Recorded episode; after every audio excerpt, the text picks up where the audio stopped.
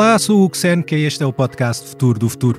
Neste episódio contamos com uma cientista que tem feito carreira no admirável mundo dos organismos que só se vêem ao microscópio. Chama-se Ana Margarida Almeida, é investigadora principal do Instituto de Medicina Molecular e vai explicar-nos como é que bactérias, fungos ou vírus podem ter um papel determinante na saúde dos humanos. Olá, Ana Margarida. Olá, Hugo. Ana Margarida Almeida formou-se em microbiologia na Faculdade de Medicina da Universidade de Lisboa e rumou a Paris em 2008 para tirar o doutoramento em Ciências de Saúde. Nos cinco anos que passou em França, trabalhou como cientista do Instituto Pasteur a investigar infecções relacionadas com a patogênese bacteriana. Em 2013, emigra para os Estados Unidos para trabalhar no laboratório Cold Spring Harbor de Nova York e passa a centrar a investigação no uso de bactérias como terapia dos cancros da mama e do pâncreas. É aí que se mantém três anos até regressar à Europa e passar a direcionar os estudos para a microbiota dos intestinos e para a imunologia do cancro, enquanto investigadora da Universidade de Cork, na Irlanda. Depois de uma passagem pela startup americana Tiny Health, regressa em 2023 à Universidade de Lisboa para liderar o Laboratório Translacional do Microbioma na Saúde e na Doença do Instituto de Medicina Molecular. Tem 37 anos de idade, figura no topo do ranking dos artigos científicos de maior impacto. Nos últimos dois anos, distinguiu-se pelo trabalho levado a cabo em torno da microbiota e do cancro coloretal. Subscrever o Expresso é ter acesso à melhor informação, a uma vasta oferta de conteúdos exclusivos e à opinião de referência. Subscrever o Expresso é tornar-se membro do nosso clube, poder ser voz ativa de uma comunidade informada e beneficiar de vantagens exclusivas. Subscreva o Expresso em expresso.pt barra digital. Expresso. Liberdade para pensar.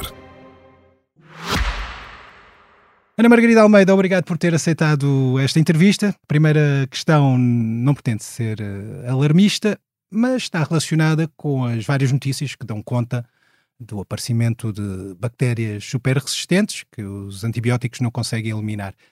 Será que estas notícias uh, são um indício de que os antibióticos estão a deixar de ser eficazes? Olá, Hugo, obrigada pelo convite. Essa é uma pergunta muito pertinente e sobre a qual muitos cientistas também se debruçam.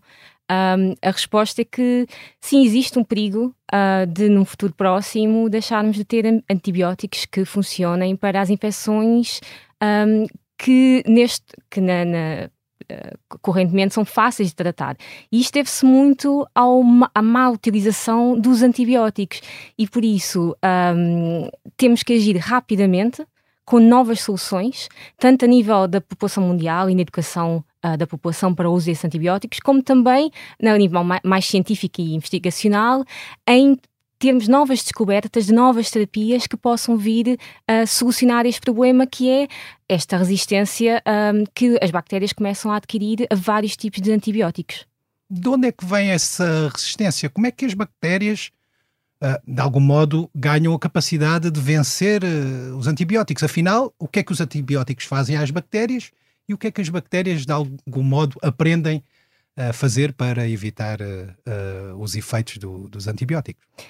Então, uma coisa que é importante perceber é que a resistência um, das bactérias é uma coisa natural, da, da, própria seleção da natureza, porque as bactérias vivem em comunidade. E se imaginarmos uh, que estamos no, uh, numa floresta em que as árvores são bactérias, uh, elas precisam, como são muitas, de mecanismos de resistência para sobreviverem, porque elas lutam pela mesma fonte de nutrientes, a mesma fonte de carbono, o mesmo espaço. E, portanto, as próprias bactérias e fungos e vírus têm mecanismos que utilizam desde sempre para conseguir sobreviver na natureza.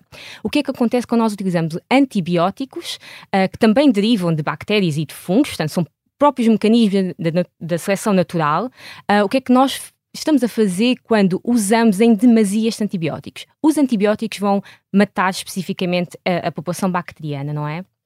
E, portanto, as bactérias, portanto, tem aqui dois efeitos. Um deles é que mata bactérias boas e bactérias más, inespecificamente.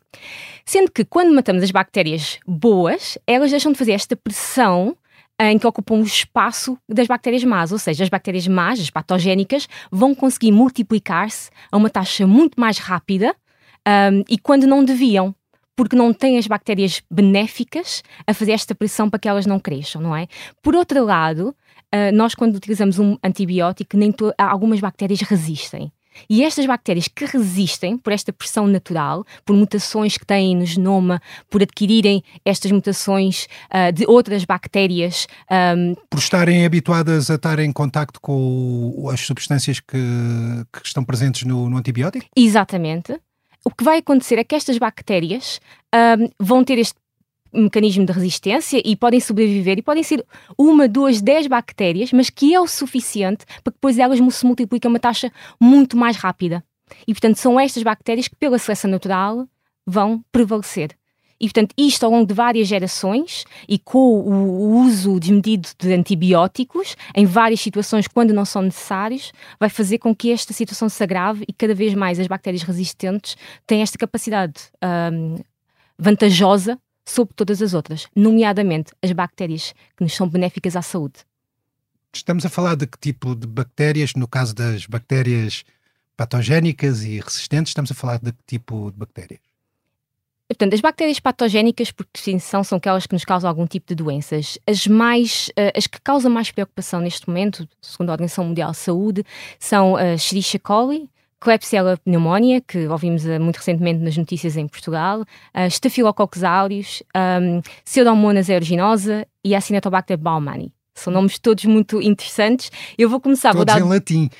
Vou dar o exemplo de Escherichia coli, que é uma das bactérias mais conhecidas e mais estudadas e mais prevalente uh, no ser humano e em animais. Então porquê que a Escherichia coli, espero ter dito bem, uh, pode ser tão nefasta para o ser humano? Então, nós estamos a falar de uma bactéria que existe em pelo menos 90% uh, ah, das pessoas. Não é? Portanto, quase, praticamente todos nós uh, têm esta bactéria. Ela tem diferentes, as bactérias têm diferentes estirpes e estas diferentes estirpes têm uma capacidade fantástica de adquirir outros genes, um, entre elas, uh, de se mutarem uh, e tem uma capacidade replicativa fantástica. Portanto, elas são muito versáteis.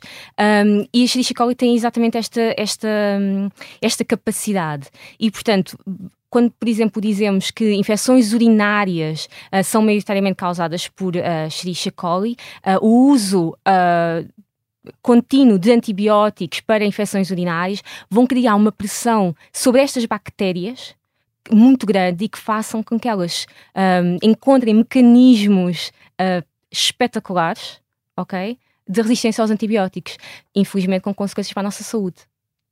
Só para concluir aqui a Escherichia coli, elas estão presentes em todo o organismo ou estão presentes só nos intestinos ou na, ou na bexiga, como falou há pouco? Portanto, Escherichia coli é maioritariamente uma bactéria que vive nos nossos intestinos e que habita também o nosso sistema, o, sistema, o trato urinário, mas maioritariamente o nosso intestino. O problema será se ela sai do, do intestino e afeta outra parte do corpo. Será isso ou eu estou a pensar mal? Sim, claro tanto para a Escherichia coli como qualquer outra bactéria. O grande perigo é, é ver exatamente esta passagem uh, de, do nicho onde elas devem estar para outros sítios, nomeadamente a corrente sanguínea.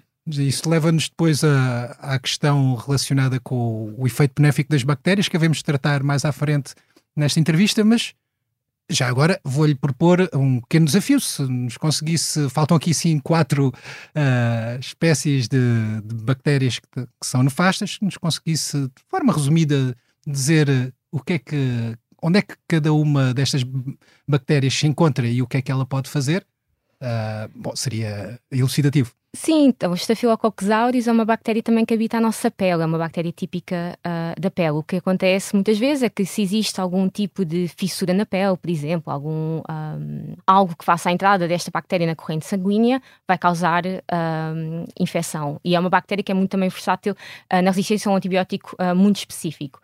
Faltam-nos três? Klebsiella uh, pneumonia é também uma bactéria que habita o nosso, todo o nosso corpo, o intestino, um, o grande perigo é quando vem para o nosso trato respiratório e causa a conhecida a pneumonia. Um, existem baixas quantidades, portanto, no, uh, apesar de ser prevalente no, no, ser humano, existem muito baixas quantidades e o perigo existe exatamente quando existe uma, uma perturbação uh, deste equilíbrio de bactérias benéficas e bactérias patogénicas em que ela realmente Uh, começa a proliferar. A Pseudomonas aeruginosa é uma bactéria um, que normalmente não, não portanto não é um hóspede do nosso corpo, mas é, é muito é um grande problema, por exemplo, em doentes com fibrose quística uh, e doentes imunocomprometidos. E ela tem uma capacidade muito grande uh, de formar uh, biofilmes em, em, dispositivos médicos e, portanto, também aqui um, outra, outra outro desafio para o combate nesta bactéria. E a Cinetobacter também é mais um dos membros uh, da nossa comunidade. Portanto, na verdade, as bactérias, um, é preciso perceber que as, as bactérias uh, sempre existiram, são a primeira forma de vida no nosso planeta, há 3,8 uh, mil milhões de anos, não é? E nós, e elas evoluíram antes de nós e evoluíram connosco, sempre num equilíbrio. E de todas os, as os bilhões de bactérias que existem, uh, de espécies que existem no mundo, estamos a falar cerca de 1400 espécies que são patogénicas. Ou seja, nós temos 999 mil milhões de espécies de bactérias que são completamente uh, não, ou não nos inofensivas. fazem nada, inofensivas ou até úteis, das quais a nossa vida depende. E este equilíbrio é muito importante. E o que os antibióticos vêm fazer é quebrar este equilíbrio. Ah, uh, vêm quebrar porque, cá está, tanto eliminam boas bactérias como aquelas que nós consideramos más ou que se podem tornar más. Exatamente. Portanto, uh, é muito importante que haja este equilíbrio uh, de bactérias boas e bactérias menos boas no, nosso, no nosso intestino e o, os antibióticos, especial, especificamente os antibióticos que são de espectro mais largo, vão matar todas as bactérias que têm aquele mecanismo que o antibiótico vai, uh, vai fazer o seu target específico, nomeadamente na, na, na, formação da parede celular das bactérias, que é um dos mecanismos pelos quais o antibiótico uh, atua, é um mecanismo que é comum a vários tipos de bactérias. E, portanto, quando usamos estes antibióticos, estamos a fazer que existe uma completa um, degradação do nosso, da nossa microbiota. Então, o que é que seria necessário fazer para evitar eh, esses danos colaterais, por um lado, e garantir ao mesmo tempo a eficácia dos antibióticos, porque uh, os humanos vão continuar a querer viver uh, com saúde e, e, até, até ver não há uma alternativa aos antibióticos, digo eu, que não sou cientista nem médico. O que é que é preciso fazer neste caso para desenvolver uma nova terapia que seja igualmente eficaz e mantenha uh, a microbiota tal como nós devemos manter o ecossistema da Terra? Portanto, há aqui duas questões. A questão de, da, da utilização dos antibióticos, que tem que ser uma utilização responsável, porque nós vamos continuar a precisar dos antibióticos. Um, ou seja, a não utilização de antibióticos, se nós pensarmos, é como recuarmos no tempo mais de 100 anos atrás, não é? Não é, é solução, parece-me. Portanto, não é solução. Portanto, mas é preciso haver um uso adequado destes antibióticos. Um, e, na verdade, cerca de 70% do uso de antibióticos não é em humanos, é na pecuária, em animais, porque os antibióticos não só levam a que os animais cresçam sem doenças, mas também que esses animais cresçam mais rápido. Os animais que são alimentados a antibióticos crescem e desenvolvem-se mais rapidamente. Uh, uh, deteto nas suas palavras que, eventualmente, é crítica desse, de, desse uso de antibióticos para, na alimentação dos animais. Claro, certo. Eu e a comunidade científica e todos os grupos de trabalho que já estão a ser formados neste sentido para combater uh, este uso na, na, uh, nos animais, porque já existem estudos que mostram que as, as estirpes resistentes de bactérias que se envolvem nesses animais, passam, essa, essas resistências passam para os humanos.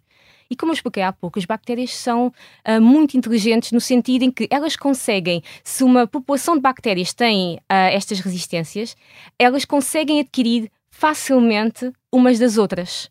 Ou seja, nós já conseguimos, uh, através do uso do consumo de carne que foi uh, que já teve antibióticos, no, esta, este antibiótico, estas resistências passam uh, para nós. Não só isto, mas também como o descartar antibióticos, por exemplo, nos no nossos sistemas de, de, águas e de águas residuais. residuais.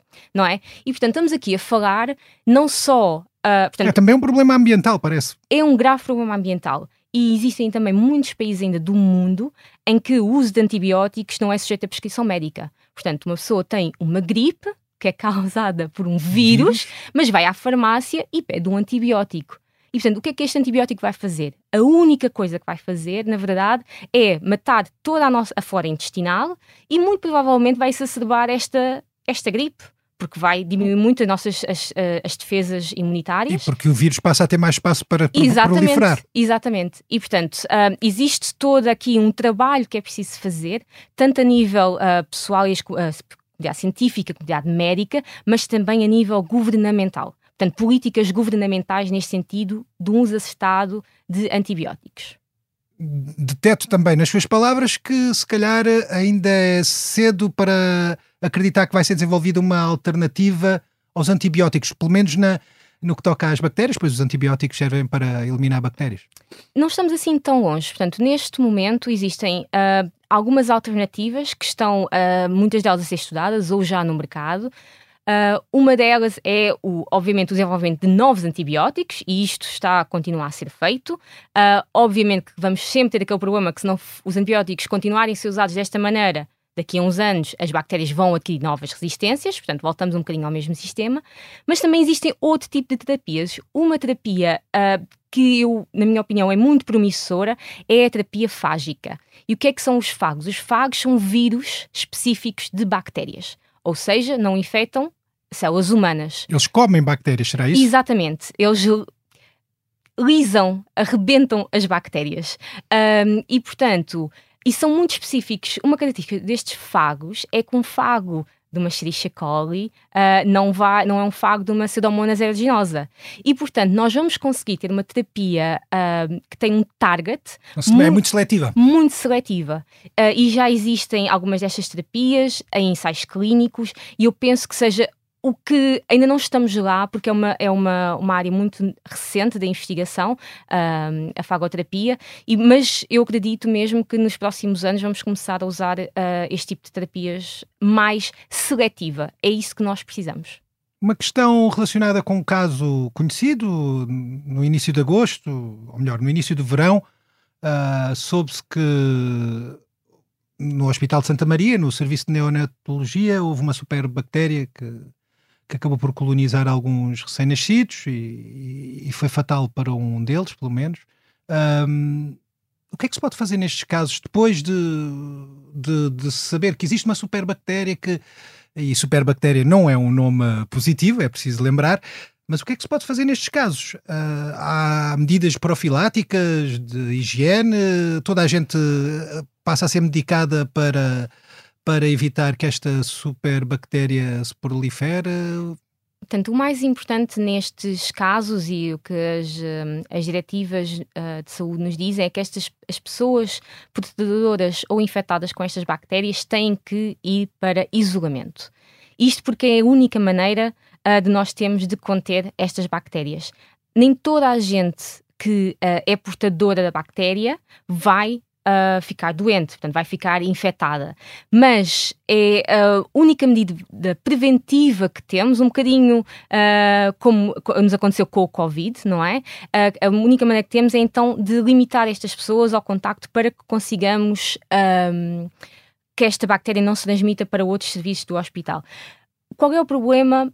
Por que é que isto acontece nos hospitais? Porque é, são os sítios onde mais pessoas vão mais doentes, não é? Muitas destas pessoas doentes levam, uh, têm muitos uh, custos de antibióticos, não é? E o próprio ambiente hospitalar, com os ventiladores, os catéteres, portanto, são, uh, têm uh, tipo de intervenções mais invasivas e estas bactérias são. Portanto, muito... trazem coisas de fora do corpo, ou aumentam a probabilidade de trazer coisas de fora do corpo, de dentro do corpo para fora do corpo. Certo. E estas pessoas, uh, muitas vezes, são, estas bactérias vão desenvolver doença em pessoas que estão imunocomprometidas, como por exemplo recém-nascidos prematuros ou pessoas que estejam a fazer tratamentos para cancro ou transplantes. E aí é que são, é, é o grande perigo, porque depois nós não temos medidas efetivas para tratar estas pessoas.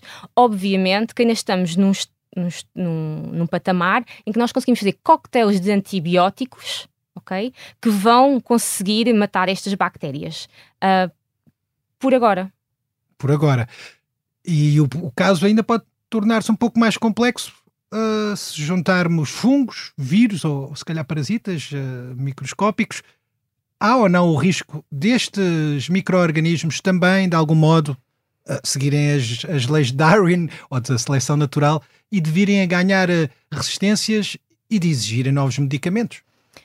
Sim, e, existem resistências descritas nesses todos esses grupos de micro-organismos. Uh, por exemplo, o HIV, Uh, nós já sabemos que as primeiras terapias utilizadas para HIV, porque são terapias de longo, de longo curso, não é? Uh, já temos, existem uh, vírus que são resistentes à terapia e nós há um estudo que mostra que em África subsaariana 50% das crianças que adquirem HIV já têm esta nova variante do HIV que é resistente uh, a aos retrovirais. Aos retro, aos, exatamente.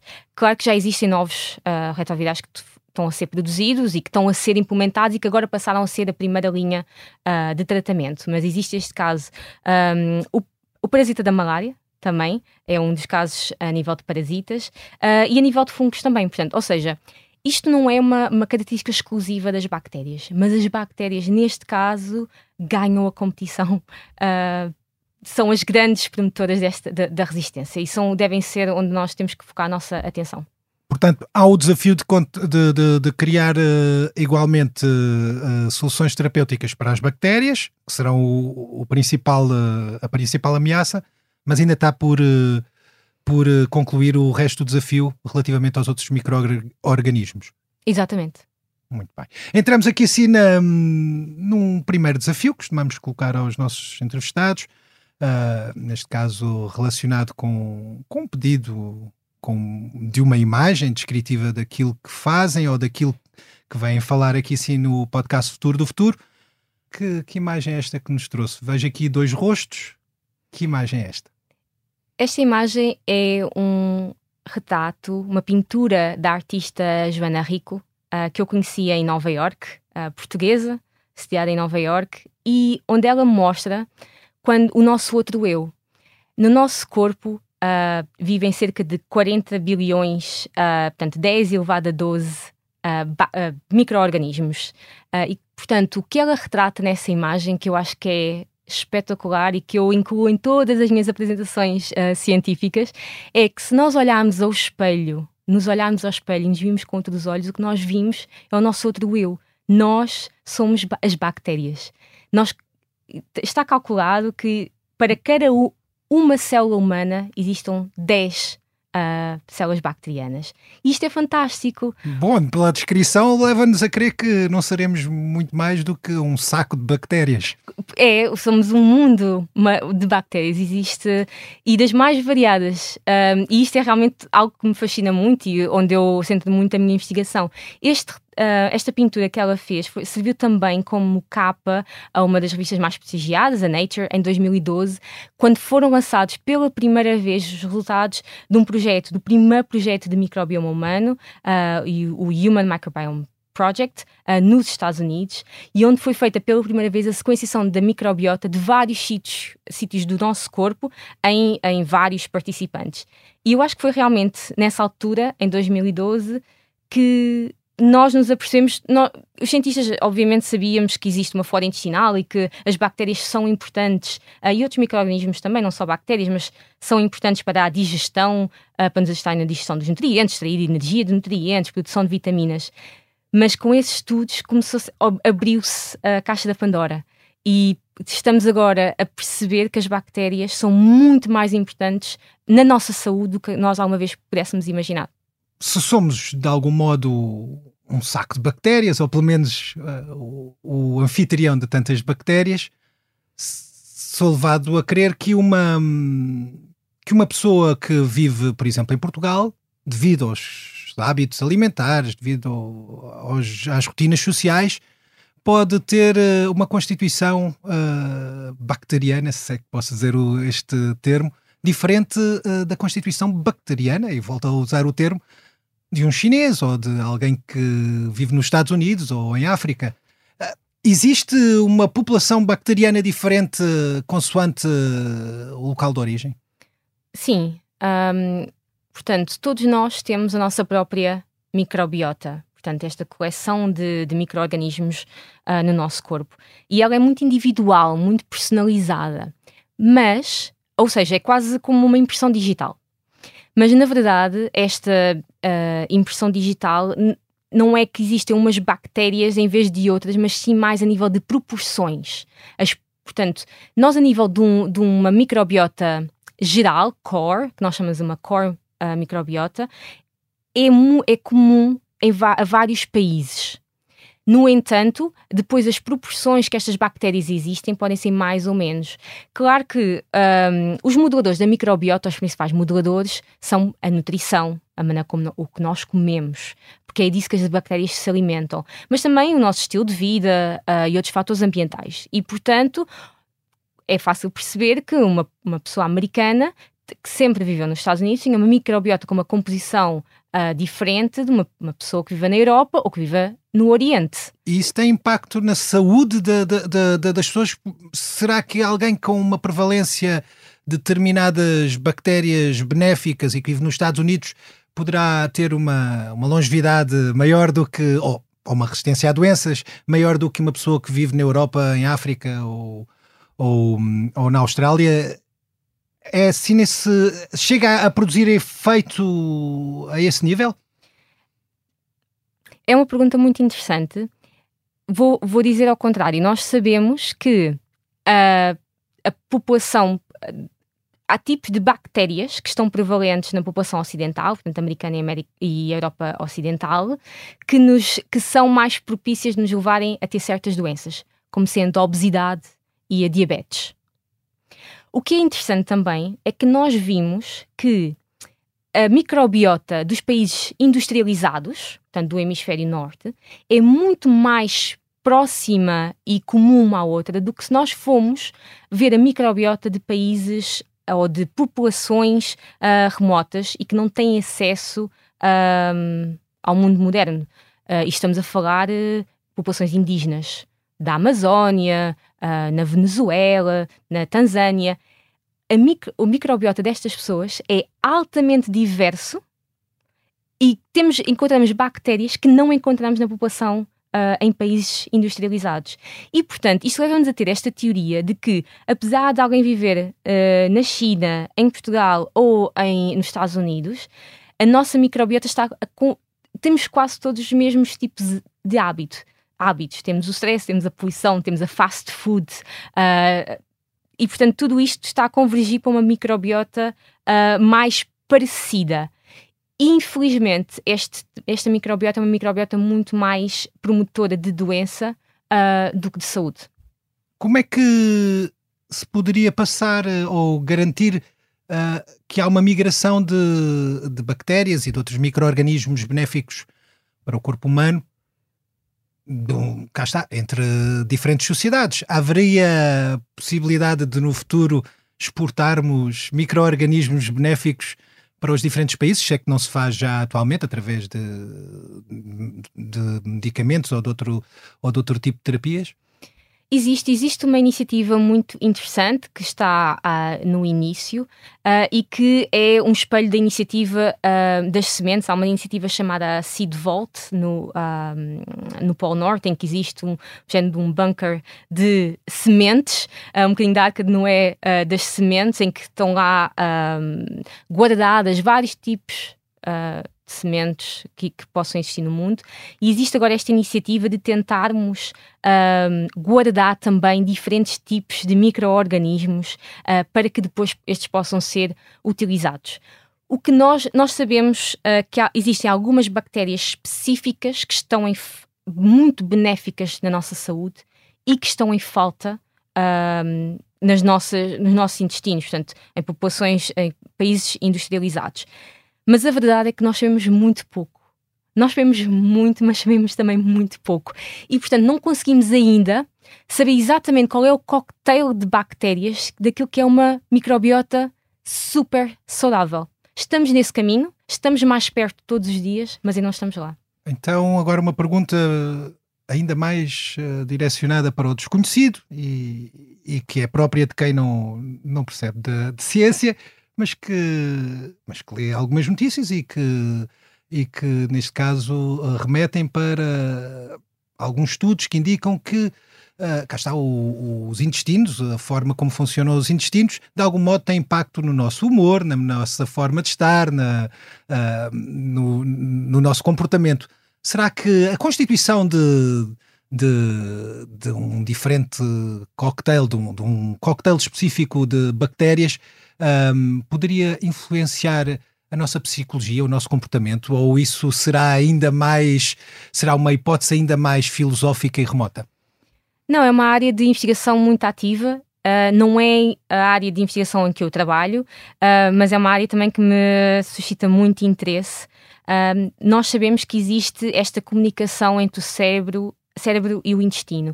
Uh, e aquilo que se pensava inicialmente que poderia ser só numa direção, ou seja, o intestino, ou o cérebro uh, influenciar o nosso intestino, a forma uh, como é que o nosso intestino trabalha, sabe-se agora que é bidirecional. O nosso intestino também influencia como é que o nosso cérebro funciona, nomeadamente através da microbiota.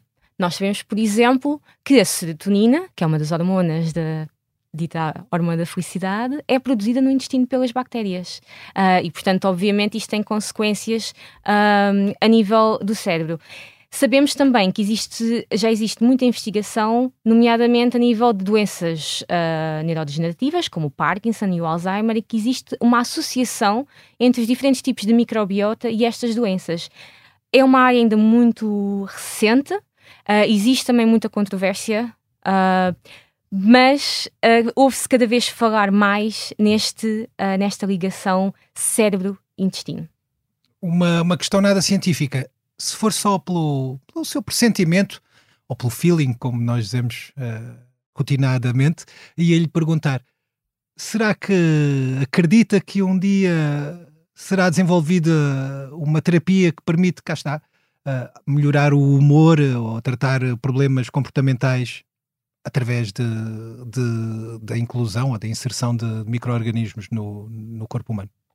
Sim, sim, acredito mesmo. E existe já uma, um estudo uh, da, do Instituto onde eu estava em Cork, em que eles desenvolveram um género de um, portanto, um um probiótico, portanto, com, com micro-organismos vivos, mas direcionado, eles chamam-lhe o psicobiótico, portanto, direcionado um, a esta parte mais do cérebro. Portanto, sim, o que eu acho que precisamos obviamente é de saber mais. É, são terapias mais direcionadas, mais personalizadas, porque o grande desafio é que, como eu disse há pouco, apesar de nós termos todos um, uma microbiota um, core que é comum, todos nós temos a nossa própria microbiota personalizada e, portanto, uh, uma droga específica não vai ter o mesmo efeito uh, em mim que vai ter no Hugo, exatamente porque o tipo de bactérias e, e vírus e fungos que uh, compõem a nossa microbiota vai ser diferente.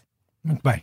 Entramos aqui assim num, num segundo desafio. Neste caso, é um desafio para se ouvir, é, é um desafio que tem uh, por base captação de um som ou, ou, a escuta de um som que a Ana Margarida Almeida nos trouxe uh, para este podcast. Vamos ouvir.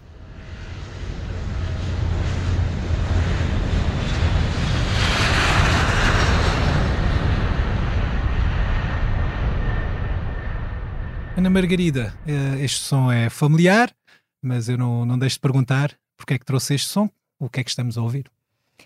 Portanto, uh, quando eu estava a pensar num som que poderia caracterizar um, os meus últimos anos, o meu trabalho como cientista, uh, o som que eu acho que ouvi de, muitas vezes é este som do avião a levantar voo. É um som muito familiar. Uh, eu saí de Portugal em, em 2008 para ir fazer o meu doutoramento uh, e tive 13 anos fora neste vai e vem de viagens para viver a, a família e os amigos.